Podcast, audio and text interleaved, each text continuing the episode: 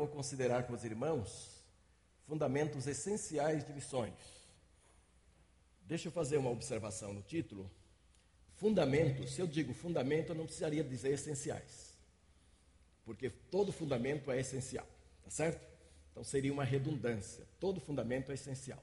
Só que eu aprendi agora, faz 15 dias, quando eu estava preparando a mensagem, eu aprendi que alguns fundamentos podem ser trocados ou podem ser feitos diferentes. Aprendi em construção, lá na minha casa. Levei um engenheiro lá para ver algumas dificuldades e ele disse: Bom, nós podemos tomar este fundamento e fazê-lo assim. E podemos anular esta fundação e fazer desta forma. E chegaremos a um resultado positivo. Daí eu disse: Vou conservar essenciais. Viu, estudantes de teologia? Homilética. Vou conservar fundamentos essenciais, porque eu quero tratar de fundamentos que não podem ser mudados, não podem ser substituídos, não podem ser ajeitados. Quer dizer, ou a igreja caminha nesses fundamentos, viva esses fundamentos, ou ela começa a deixar de ser igreja. Agora deixa eu colocar uma historinha que aconteceu esses dias. Fui convidado para fazer um trabalhozinho, um trabalho pequeno e um trabalho rural. Trabalho uh, bem um pouco distante daqui, numa fazenda. E isso me traz uma alegria muito grande, porque eu trago aquela frustração de não ser engenheiro agrônomo. Então, quando surge alguma coisa na área da agronomia, eu me meto a fazer. E eu assumi a responsabilidade, fui para lá para fazer o trabalho. Como era uma tarefa que eu sabia que eu não demoraria muito, não precisava dormir lá, eu prometi o carro para a Bianca, porque assim, o dia que eu saio para ficar com o carro à noite, a Bianca tem que se virar com a mãe, tem que ajeitar, eu tenho que vir de ônibus para a faculdade. E eu disse a ela: pode ficar tranquila que até às seis da tarde eu chego e você terá o carro para ir para a faculdade. E fui lá trabalhar, e eu tinha um horário então de vir embora. Cheguei lá e expliquei para a pessoa que ia me ajudar, que tal hora eu tinha que terminar e eu tinha que ir embora e tal. Quando eu estava encerrando o trabalho, bem feitinho, fiz assim como engenheiro agrônomo. Perfeito, viu? Negócio assim, bom mesmo. Perfeitinho. Quando terminei, que eu fui me ajeitar para vir embora, entrou uma moto, um cara de moto, viu, Linaldo? Motoqueiro, aquele motoqueiro, não era, não era, como é que você chama? motociclista de Cristo não, era um motoqueiro. Entrou assim, pá. parou lá e disse: Olha, meu coração sai para fora de raiva que eu estou. E eu encostei a mão no cara, pegava fogo, e ele nem podia falar direito, tremia todo, de cima embaixo. E aí ele diz assim: Trabalhei para um empreiteiro aqui, e o. Não vou falar a palavra que ele falou, não. Aquilo que você pensou aquele camarada pegou o dinheiro todo e sumiu para Paraíba, não me pagou um tostão e isso não vai ficar assim. Aí a pessoa que está me ajudando falou: oh, Você está diante de um pastor, não fale assim tão alto. Aí, pastor, agora que vai me ouvir, entendeu? O sujeito fez isso comigo, isso não vai ficar assim. Eu vou lá na Paraíba e vou trazer a cabeça dele num saco de estopa. Gente, aí eu vi que o negócio estava feio, estava sério. Aí eu disse: Bom, acho que agora eu tenho que atrasar meu, meu compromisso lá com Bianca, eu tenho que ajudar esse camarada aqui. Chamei ele para uma sombra, sentamos os dois em, em, bancos de pau, os tocos, assim, na sombra da árvore. Disse: Rapaz, deixa eu saber uma coisa. Você já fez isto que você falou alguma vez na vida? Você já levou a cabeça de alguém no saco para algum lugar? Disse, já. Já. Já fiz e vou fazer de novo. Que aquele sujeito não sabe com quem está lidando. Ele disse: Como é que você pretende fazer isso? Não, vou de moto. Vou de moto porque é fácil sair da polícia. A polícia não pega motoqueiro. Não pega, hein? disse, mas rapaz, você está certo que é isso que você deve. Vou fazer, vou fazer porque tem que aprender, porque não se faz isso com um homem de 50 anos, não se faz isso com um homem direito, não se faz isso com um homem que tem caráter. Isso não vai ficar assim. Vocês já imaginaram?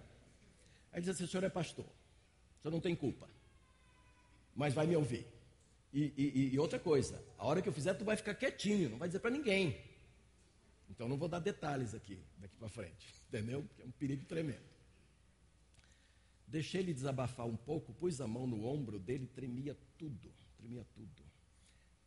Eu não sou muito espiritualista, muito coisa assim, não, mas me parece que podia sentir demônios ao redor, sassaricando assim, entendeu? Uma luta demoníaca. Aí eu disse: Olha, eu vou te falar um negócio, deixa eu. Não é porque eu sou pastor. Qualquer crente que tivesse com você agora, aqui, faria o que eu vou fazer. E você vai me permitir fazer. E não vou fazer na qualidade de pastor. Eu sou pastor. Mas eu vou fazer como um crente em Cristo Jesus. Aí citei vários versículos da Bíblia e comentei esses versículos com ele. E disse: Agora eu quero orar com você. E botei a mão na cabeça desse sujeito que pegava fogo e comecei a orar.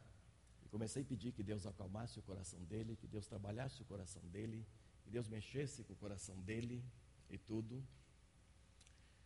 Quando terminei a oração, ele olhou para mim e disse: O que, que aconteceu? Eu estou calmo, meu coração está tranquilo. Eu não preciso mais trazer a cabeça do sujeito. O que, que houve? Que, que houve? Eu disse: Deus está aqui. Não é porque eu sou pastor. Está aqui porque eu sou um crente em Jesus. Qualquer crente teria que fazer isto. E aí veio um telefonema da pessoa que pagou a outra pessoa que foi para o Paraíba. E eu então entrei no telefonema. Também disse: Eu estou aqui com Fulano, que trabalhou aqui. Ele está muito magoado com isso, isso, isso. E eu acabei de orar com ele. E seria muito interessante que você providenciasse outros serviços para ele fazer, para ele recuperar alguma coisa do que ganhou, para ele não precisar tomar. Mas na hora o sujeito ficou empregado lá. Na hora arrumou serviço e pôde ter de volta o seu dinheiro. E eu estou acompanhando a história, agora via a pessoa que faz contato, eu estou acompanhando. Não teve mais nenhuma crise de nervo como aquela que eu vi. E eu quero dizer para os irmãos que há muito tempo que eu não vi uma coisa desta forma. A pergunta é: será que eu fiz alguma coisa ali relacionada com missões? Será que isso tem a ver com missões? Ou será que para fazer missões nós temos que ir lá para a Espanha, lá para a África, lá para a Jordânia? Também temos que ir. Mas, meus amados, há muito de missões para ser feito aqui, onde nós estamos. As oportunidades estão aí aos borbotões. As pessoas estão extremamente carentes desse tipo de trabalho, que de alguma forma é missões também. Levar pessoas a Jesus. Pessoas que estão querendo tirar a vida de outras. Pessoas que estão querendo tirar as suas próprias vidas. Pessoas que perderam o norte sua vida, perderam totalmente a direção, não sabem mais o que fazer. A igreja existe, entre tantas outras coisas, para fazer prioritariamente este trabalho missionário. Está bem? Então vamos lá. Ah, o coração de Deus, este é o primeiro fundamento, o coração de Deus é um coração missionário. O coração de Deus é um coração missionário. E isto antes da fundação do mundo, quer dizer, é próprio do coração de Deus ser missionário. Na revelação progressiva, nós vamos encontrar o coração de Deus se abrindo para nós lá no Éden. Quando Adão e Eva pecaram, Deus vem e diz assim: E porém inimizade entre ti e a mulher, e da tua semente nascerá aquele que esmagará a cabeça da serpente. Gênesis 3,15, não está lá no, no, no quadro, não. Ah, ali Deus começa a revelar para nós o coração pastoral dele, Deus. Ele enviaria alguém da semente da mulher, que esmagaria a cabeça da serpente, que seria o grande missionário nosso. E a Bíblia diz que quando chegou a plenitude do tempo, Deus enviou seu filho, nascido de mulher, debaixo da lei, para que recebêssemos a adoção de filhos.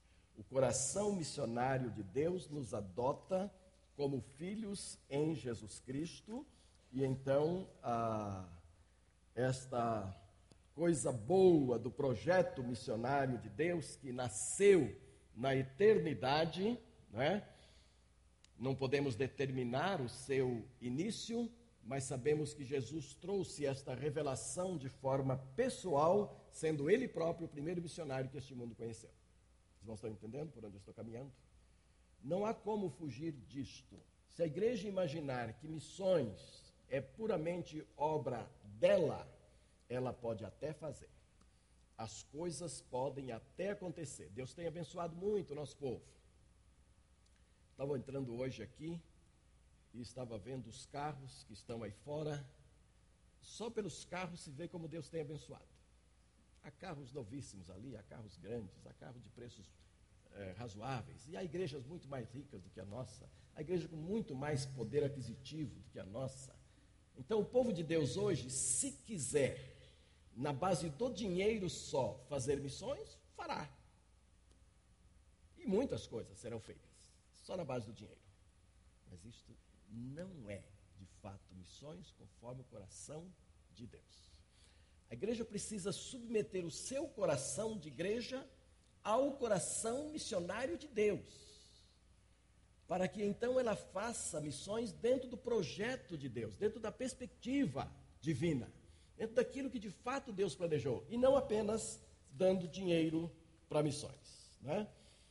Então, eu costumo dizer que o segundo é, fundamento essencial é que Deus, está certo lá mesmo, é que Deus elegeu a igreja, o corpo de Cristo, para dar continuidade ao projeto que nasceu no coração de Deus, que foi inaugurado pelo Senhor Jesus Cristo. Então veja bem, o coração de Deus é missionário. E ele, Deus, pegou este coração missionário e elegeu a igreja. A igreja toda, corpo de Cristo. E sendo assim, cada comunidade que representa a igreja do Senhor fazem parte deste grande projeto de Deus. Deus entregou à igreja o projeto missionário dele. Eu pergunto: Deus poderia entregar esse projeto a, aos anjos, por exemplo?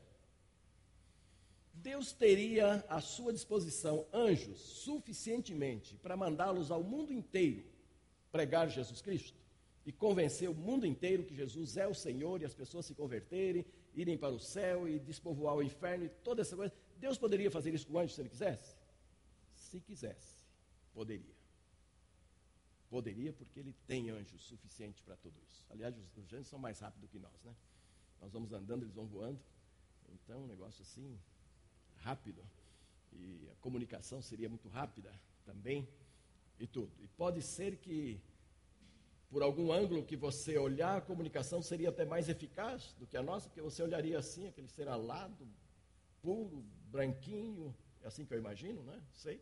Olhando assim e dizendo as verdades. E ele dizia assim: Eu vim de Deus, Deus me enviou. Pronto, bastaria. Ocorre para, que para alcançar as pessoas que precisam ser alcançadas por missões, elas precisam ser alcançadas com instrumentos iguais a elas. Esta foi a razão porque eu disse para aquele rapaz que eu ia tratá-lo como um crente, eu um crente, e não um pastor diante dele. A única razão. Eu não estou, eu não estou fugindo de ser pastor porque me aposentei, não era essa a situação ali. Eu queria que ele soubesse que qualquer crente que estivesse ali, naquela condição, faria as mesmas coisas que eu fiz. Eu não fiz nada de anormal. Citei Bíblia, expliquei Bíblia e orei com ele. Todo crente pode fazer isso. Todo crente pode fazer isso. Por isso que eu afirmei para ele que um outro crente, qualquer um, faria isto também. Esse é papel da igreja do Senhor, de todos nós, os crentes do Senhor. E é papel, inclusive, individual mesmo. Se a gente pensar que missões é só do corpo de Cristo, só da igreja, é muito fácil de ficarmos fora. Você pensar na igreja como um corpo separado do seu. E é preciso que quando eu estou pensando na igreja, analisando a igreja, tratando de coisas da igreja, eu, em princípio, eu esteja já inserido dentro dela. Eu sou parte do corpo. Então, é, é, é um trabalho para cada um de nós. Né? Veja que os onze discípulos foram para a Galileia, no monte que Jesus lhes indicara.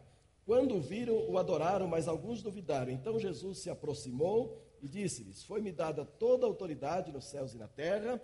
Portanto, vão e façam discípulos de todas as nações, batizando-os em nome do Pai, do Filho e do Espírito Santo, ensinando-os a obedecer a tudo que eu lhes ordenei, e eu estarei convosco todos os dias, até a consumação dos séculos. Deixa eu dar um contextozinho disso aqui para a gente entender isso bem profundamente. Jesus anunciou esse encontro no Monte da Galileia antes da sua morte.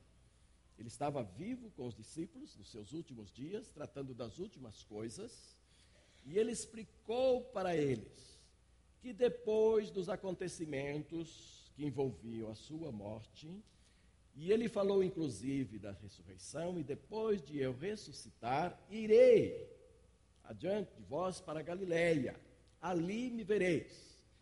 Os discípulos não entenderam muito, nem perceberam muito que ele marcou um encontro para depois da sua morte.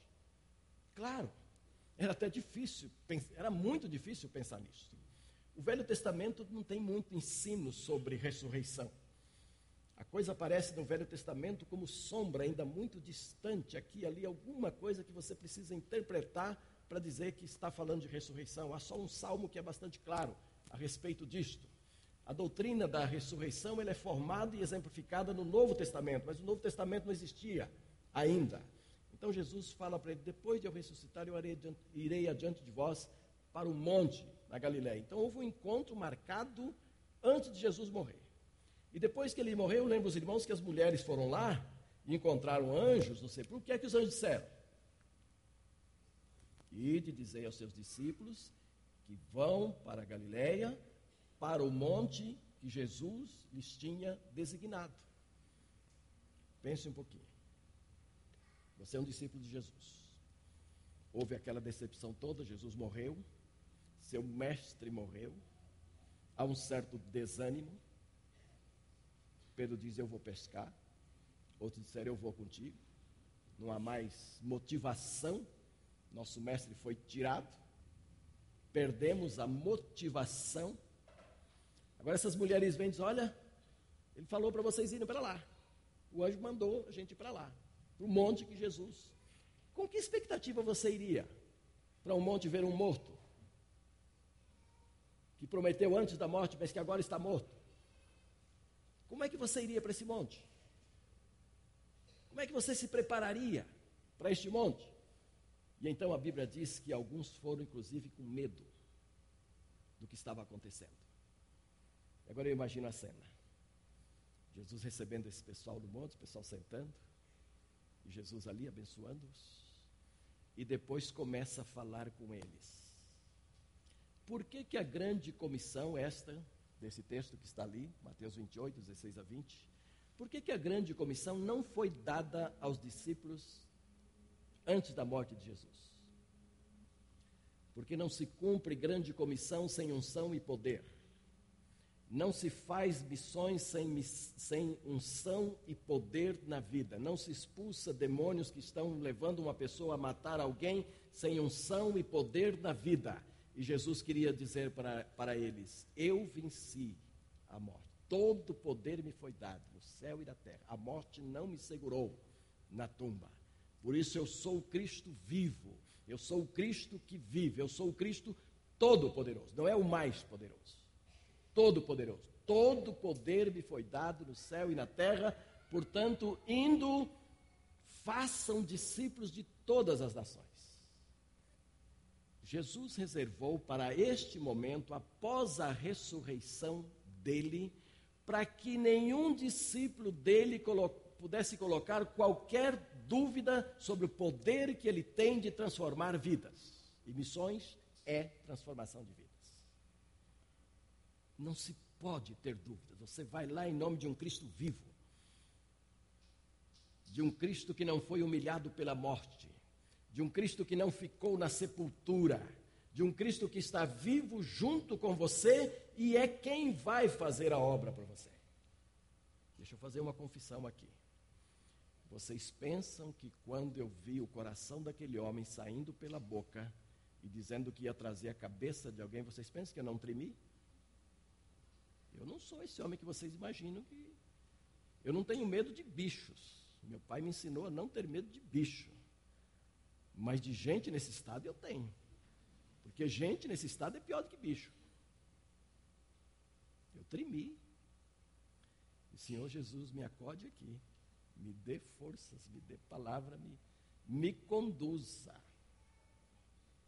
Vocês já imaginaram se esse homem se indispusesse comigo? Naquele estado que ele estava? Você está querendo me desviar do meu caminho e tal, agora é você que eu vou botar para correr aqui. Porque ele não me mata não, eu ia correr, entendeu? Se partisse para isso, ele não me matava não. Eu repreendi em nome de Jesus, eu corria, entendeu? A gente precisa desse poder. Jesus sabia que nós precisaríamos desse poder. Então, depois de ressurreto, sem nenhum perigo mais de encarar a morte, totalmente intocável agora pelos homens, o que já era antes, mas antes ele se submeteu, ele foi e disse aos discípulos: Todo poder me foi dado. Portanto, vocês vão e façam missões no mundo inteiro. Trabalhem com as pessoas no mundo inteiro. Eu botei aqui algumas coisas sobre este anúncio de Jesus, coisas rápidas que vou passar né, para vocês. Então vamos lá. Ah, esse anúncio do Cristo vivo a todos os homens é o que significa missões? Significa um anúncio do Cristo vivo a todos os homens mortos no pecado, espalhados no mundo inteiro. Esta é a missão da igreja. O que mais? Significa tornar, faltou um R lá, tornar o pecador arrependido em discípulo comprometido com o Senhor Jesus. É o que está lá. Vocês vão e façam discípulos, façam pessoas comprometidas comigo. Não é apenas a pessoa dizer que aceita Jesus ou fazer uma oração, mas pessoas que se tornem comprometidas com o Senhor Jesus Cristo. É integrar os discípulos do Mestre ao corpo vivo, a igreja, através da obediência a Ele em todas as áreas da sua vida. Aí eu pergunto: que discípulo é você? Que discípulo você foi feito até hoje? em relação a estas coisas dadas ali naquele monte da Galileia aos discípulos de um Cristo ressurreto. Esses conceitos são inerentes à natureza da igreja, assim como o sangue está para o corpo. O que, que eu estou querendo dizer aqui? Que os conceitos da grande comissão, esses que eu coloquei e outros que estão ali, que são tarefas exclusivas da igreja do Senhor Jesus Cristo, e só ela pode fazer isto, elas são tão inerentes à igreja que é como o sangue no nosso corpo. Eu vou dar uma ilustração que talvez muitos não, não vão gostar muito, mas eu, eu fui criado no interior. Nós vamos comer carne daqui a pouco e essas carnes já foram animais vivos, frangos ou boi, vaca, novilha. Seria bom se tivesse carneiro também lá nessas carnes. E esses animais foram vivos. E como é que se mata e sabe que o animal está morto lá na fazenda. Porque hoje o pessoal urbano, totalmente urbano, pensa que carne é feita em laboratório, né? produzida em laboratório, que o bife vem do laboratório, que eles fazem lá, e corta, traz e manda, e a gente come. Não é não, vem de animal mesmo, animal que come grama, que come capim, bebe água no rio, essas coisas todas. E a gente que viveu um pouco mais na fazenda vê essas coisas muito bem. Como é que matava um frango, por exemplo? Tinha duas formas. Cortava-se a veia a horta dele aqui no pescoço e deixava ele pular no chão. E o bicho pulava, pulava, pulava, e dava medo nas crianças. É ou não é? Pessoal mais antigo aí. O pessoal achava que o bicho estava pulando ainda para bicar alguém, para explorar alguém, matar alguém, brigar com alguém. Na verdade, a pessoa que cortou sabia que estava morto. Só que estava pulando porque o sangue não tinha saído todo ainda. Enquanto o sangue não sai ou não talha, ainda há vida. E o bichinho ficava lá pulando. O outro a gente destroncava o pescoço, assim, eu aprendi a fazer isso também. Tirava a medula aqui, né? Apertava a cabecinha, corta a medula, e aí também o sangue vai parando. E esse bicho também ficava vivo, pulando, pulando, até que o sangue ficasse todo pelo pescoço, assim, né? todo talhado, ali, e então morria. Então morria. Ah, o gado, por exemplo, hoje é morto de uma forma que nem é, quase não se percebe própria vítima quase não percebe. Mas antigamente não. Pendurava uma vaca numa árvore, amarrava os dois pés, pendurava numa árvore e cortava a veia. E se quisesse aproveitar o sangue, botava um tacho enorme embaixo. aqui enchendo, enchendo, para ser aproveitado para alguma coisa. Quando o sangue todo saía, é que o animal realmente estava morto. Fico pensando que tem igrejas hoje penduradas em árvores, pescoço para baixo, e o sangue saindo. Sangue missionário sendo derramado, escapando. Porque se este sangue missionário, composto aqui na grande comissão, não fizer parte do coração da igreja, da, do viver da igreja, ela vai perdendo a sua qualidade de vida. Não estou falando que vai perdendo pessoas, não. Perdendo, ela pode até aumentar em pessoas. Pessoas não é o problema. Há muito jeito de arrumar pessoas para a igreja. Mas ela vai perdendo a sua qualidade de vida a ponto de se tornar morna e morta, sem vida, tal como esses animais. Perdem a vida sim, porque tiram-lhe todo o sangue.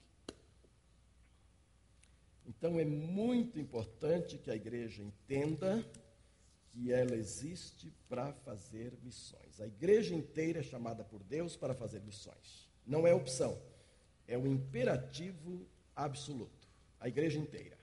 Agora, amados, quando você diz a igreja inteira é chamada para missões, você corre o risco de menosprezar ou deixar de lado aquelas pessoas dentro da igreja que Deus chama para ir ao campo.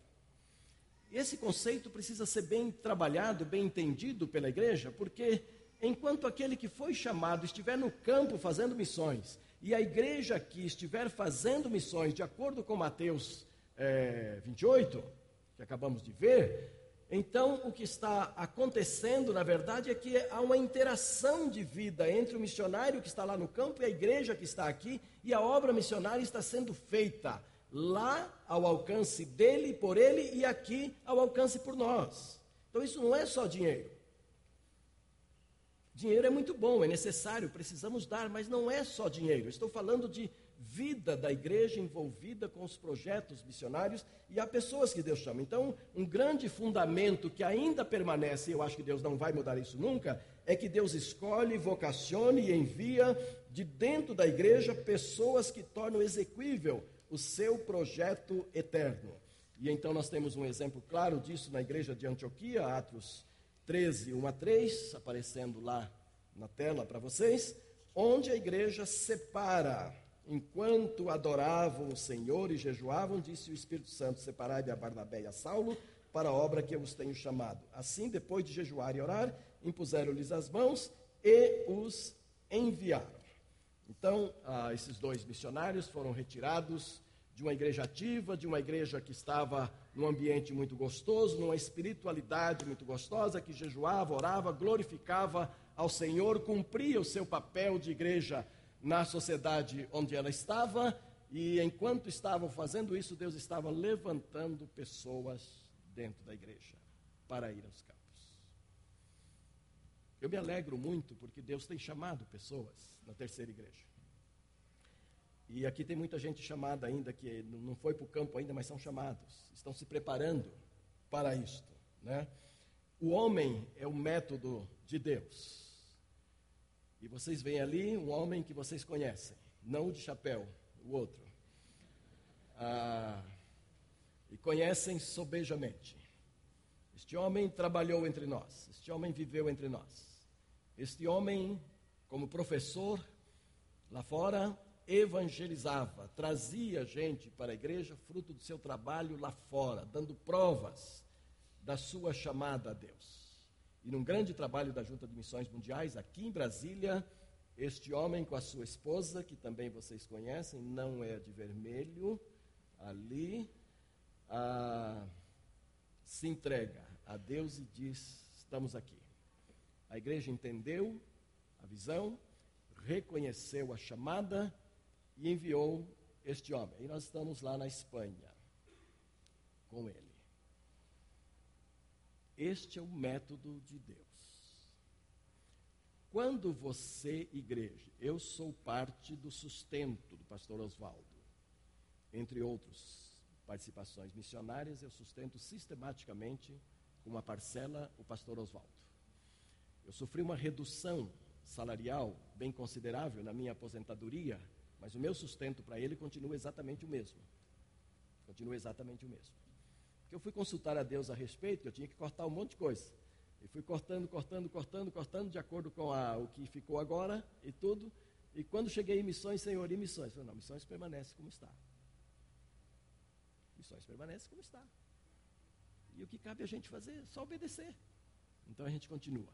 Agora, quando você sustenta alguém e vai ao campo e vê este homem lá, como eu fiz, Tereza e eu, ano passado, gente, as coisas mudam muito.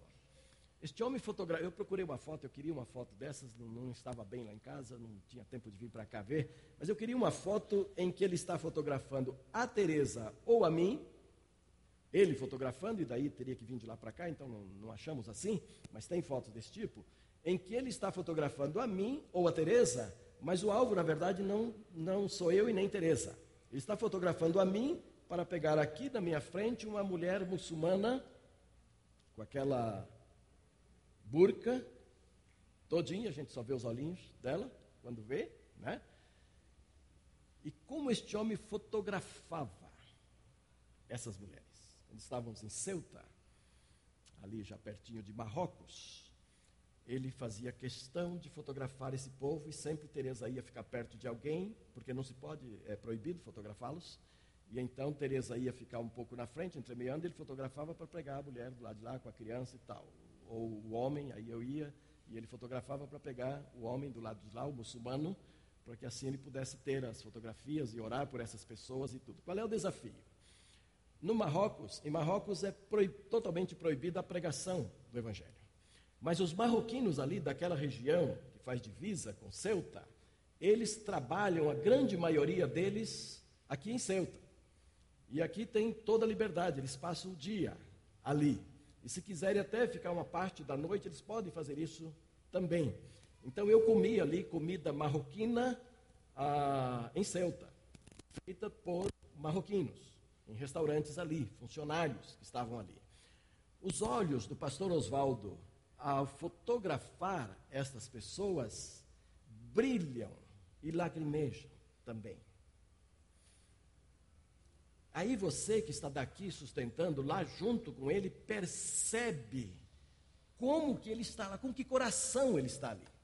Ele fica olhando aquelas pessoas uma a uma e pensando nelas, adorando a Deus, renunciando o Alá e adorando a Deus verdadeiro e, e cultuando ao Senhor e depois levando essa mensagem lá para Marrocos, onde o missionário não pode entrar e entrando nas famílias ali. Há um projeto bastante grande nesse sentido ali, há um missionário que deve estar chegando lá. O nosso Bruno aqui da igreja está lá agora com Oswaldo. Ele está vendo nesses dias as mesmas coisas que Teresa e eu vimos. Então, quando Deus chama alguém de uma igreja, como chamou Oswaldo e tantos outros aqui, Deus não está querendo só que você dê dinheiro para saber que Oswaldo, Denise e os filhos estão bem lá.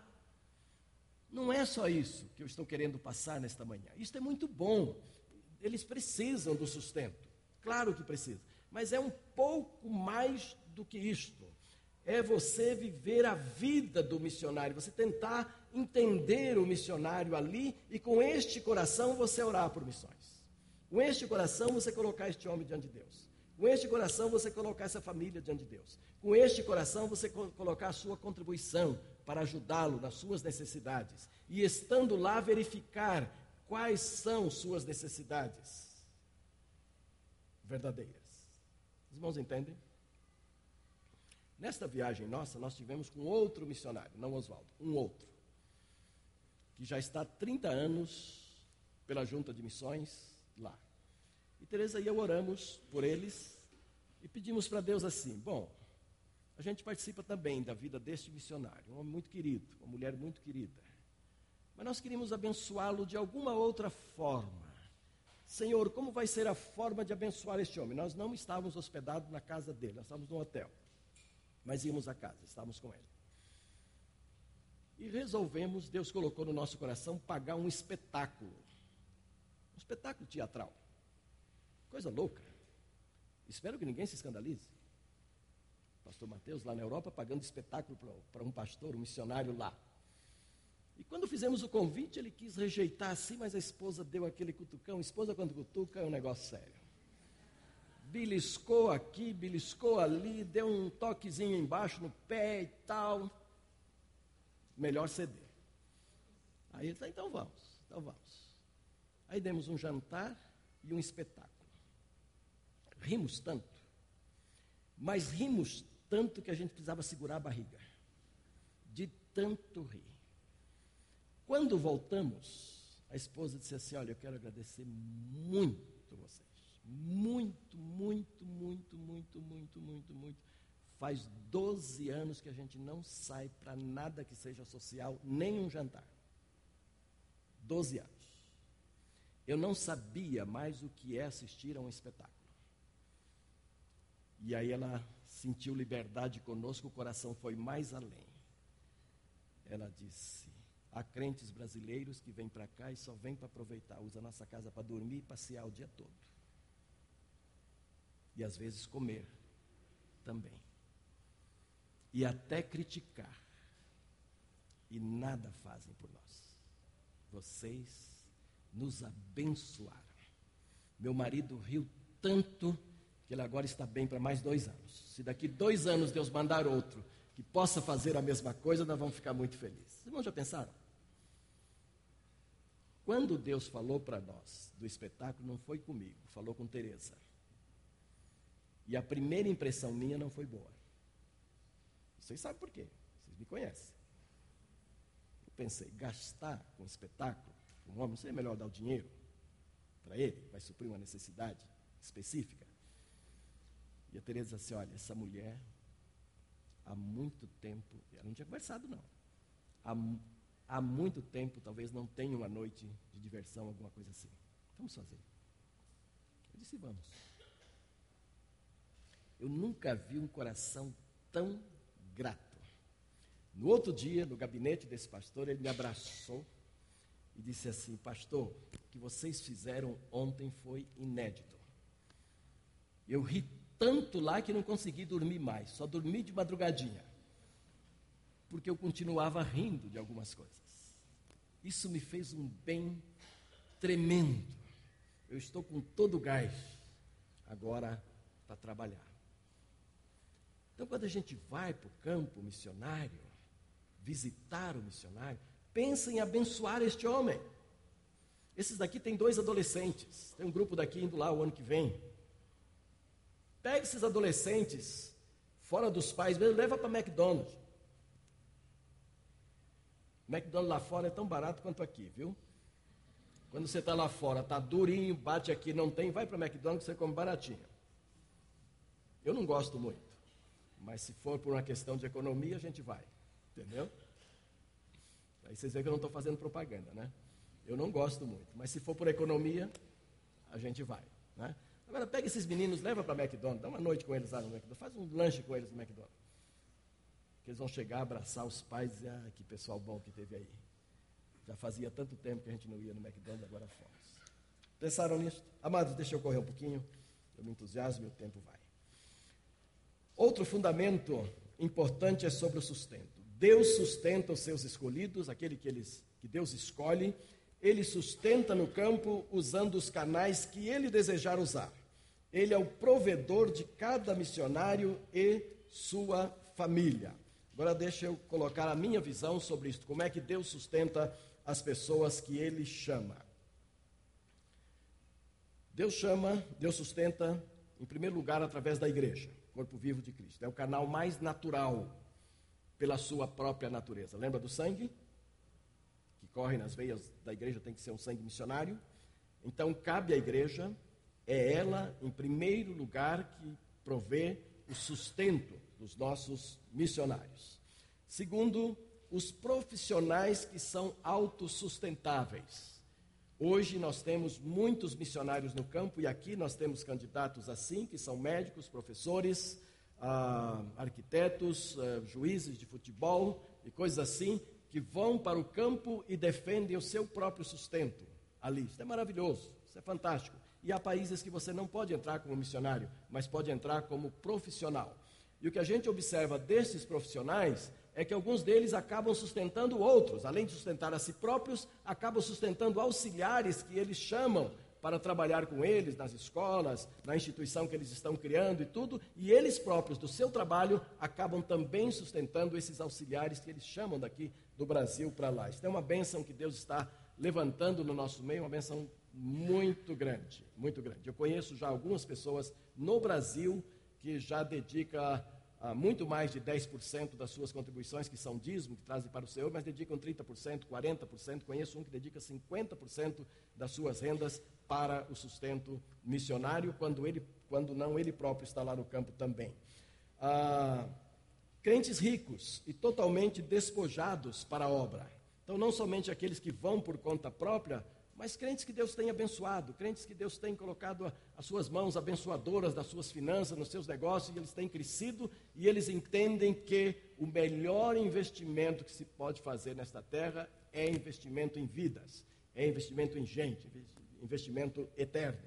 E então, nós, Deus tem levantado muita gente nesse campo também. Servos anônimos. Há pessoas que contribuem para missões e nem querem que o seu nome saia da lista, simplesmente dão. São servos anônimos que só na eternidade nós vamos saber quem são eles, mas eles existem no nosso meio, eles contribuem e Deus multiplica, alguns deles muito pobres até, e Deus multiplica aquilo que eles oferecem, é, abençoando grandemente a obra. E agências, agências missionárias também estão crescendo cada vez mais no nosso meio e elas também assumem uma grande parcela do sustento missionário.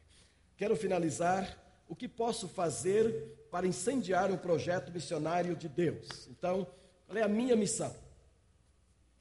Pergunte a Deus onde você se encaixa nesse projeto. Não permita que o projeto missionário de Deus seja uma coisa fora de você, uma coisa para ser analisada e resolvida pela igreja sua, mas uma coisa onde você faz parte. Pergunte a Deus, Senhor, onde é que eu me encaixo nisto? Ele tem respostas. Ele pode até ter respostas surpreendentes, mas vale a pena perguntar. Qual é o meu lugar, qual é o meu lugar nesse projeto, Senhor? Ele vai mostrar. Tenha um momento de total rendição para missões. Tem um momento que você diga para o Senhor: Este é o teu projeto, eu entendi isto, eu concordo com a tua palavra e eu me rendo. Se o Senhor quiser fazer, eu estou disponível. Não pense que Ele vai chamar todo mundo. Ele não chama todo mundo. A Bíblia diz que alguns são chamados, outros são chamados para fazer outras tarefas. Todos somos chamados, mas para tarefas diferentes. Para ir diretamente ao campo, ele não vai chamar todo mundo. Tem gente que não ora pensando que se orar, ele vai chamar. Ah, se eu orar, ele me chama, e aí? Aí você obedece. Pronto, é muito simples. Ele não chama todos. Se chamar você, é porque ele quer você. Aí o seu caminho é obedecer, não tem outro caminho. Faça isso. Então, ore, com a disposição, a rendição significa submissão, capacidade de obedecer, desejo de obedecer. Pela fé, diga, sem demora, sim, ao Senhor para a sua obra. Santifique desde já parte do seu dinheiro, parte do seu tempo e aproveite cada oportunidade que surgir.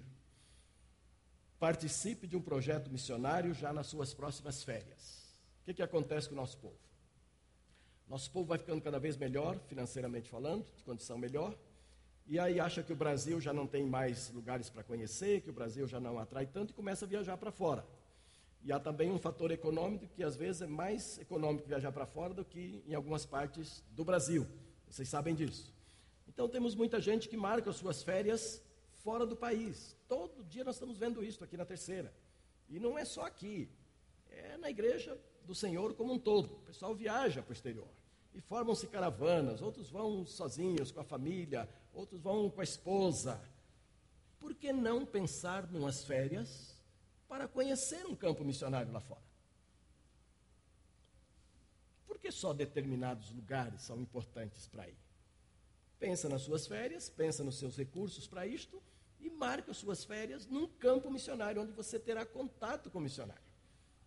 Não é para comer a comida do missionário, não. Não é para aborrecer o lá, não. Vai lá ficar pertinho dele, levar o seu apoio. Como você ia gastar numa outra cidade, talvez muito mais do que lá onde está o missionário, vá para o hotel. Como, como se fosse para outra cidade onde não há missionário. Planeja a sua viagem normalmente. Mas vai lá e abençoe a vida deste missionário. E volte para cá com o coração inflamado com aquilo que ele está fazendo lá. É, é provável que você chegue aqui e diga assim: foram as minhas melhores férias. Foram essas que passei num campo missionário. Dá para aceitar alguns desses desafios? Dá para absorver alguns desses desafios? Dizer, eu quero praticar missões um pouco melhor? Então, quero fechar. Aquela minha primeira história aconteceu a 120 quilômetros daqui. De modo que missões, quando ela fizer parte, de fato ela for o sangue da igreja, o sangue correndo nas nossas veias, você não precisará ir tão longe para praticar missões. Isso não significa que quem está lá está errado, não, vamos sustentá-los. Mas significa que há missões ali, ó, na avenida ali, na, na, na ponte JK. Há missões ali nos seus vizinhos. Há missões pelo Brasil inteiro, porque o Brasil é um país carente de Jesus. É ou não é? Então, amados, comecemos a fazer missões nas oportunidades que Deus coloca diante da gente e, de, e é possível a gente chegar muito longe nesta prática missionária. Está bem? Vamos guardar esses fundamentos essenciais de missões para a vida da igreja. Eu queria orar com todos vocês, vamos nos pôr em pé. E nesta oração eu queria que, de fato, vocês se desafiassem diante de Deus. Senhor, qual o teu projeto para mim nessa história de missões? Tem um missionário para visitar? Tem um missionário para eu gastar 15 dias com ele? Tenho um campo missionário para enriquecer a minha vida, onde eu possa passar 15 dias, 20, 10, alguns dias das minhas férias. Tem alguém na minha quadra, precisando que eu pratique missões ali com ele. Tem alguém no meu condomínio, alguém na minha vizinhança, alguém na sala de aula, onde eu estudo ou dou aula, alguém no exército, onde eu exerço a minha profissão alguém na padaria ao lado, onde eu compro pão todo dia. Onde, Senhor, estão aqueles que me permitirão desenvolver missões? E aí sim, a gente vai tendo uma igreja cada vez mais missionária. Olha nesse sentido. Pai amado, eu quero colocar a igreja do Senhor nesta manhã, a terceira igreja reunida aqui, diante, ó Deus, desta palavra, deste desafio que o Senhor tem colocado ao meu coração e agora também para o coração da igreja, que é o teu desafio, que vem do teu coração. Dá-nos a sensibilidade, ó Deus, para saber que uma igreja perante os teus olhos perde o seu valor, perde parte do seu valor, grande parte, se ela não entender isto, se ela não viver isto. Eu te dou graças porque a terceira igreja está caminhando nesta direção, está crescendo nesta direção. Dou graças porque o pastor Gilberto tem um coração missionário, tem uma visão missionária. Que o Senhor permita, ó Deus, que ele agora, como líder da igreja, possa realmente emocionar a igreja, a dinamizar a igreja, como é próprio do seu caráter, de tal forma, ó Deus, que a igreja alcance mais e mais este alvo missionário do Senhor para o seu coração de igreja. Dá-nos a sensibilidade, ó Deus, para não deixar as pessoas passarem por nós com as suas necessidades não supridas e continuarem assim. Permita que aquele ardor do teu coração, que é missionário, passe para o nosso também.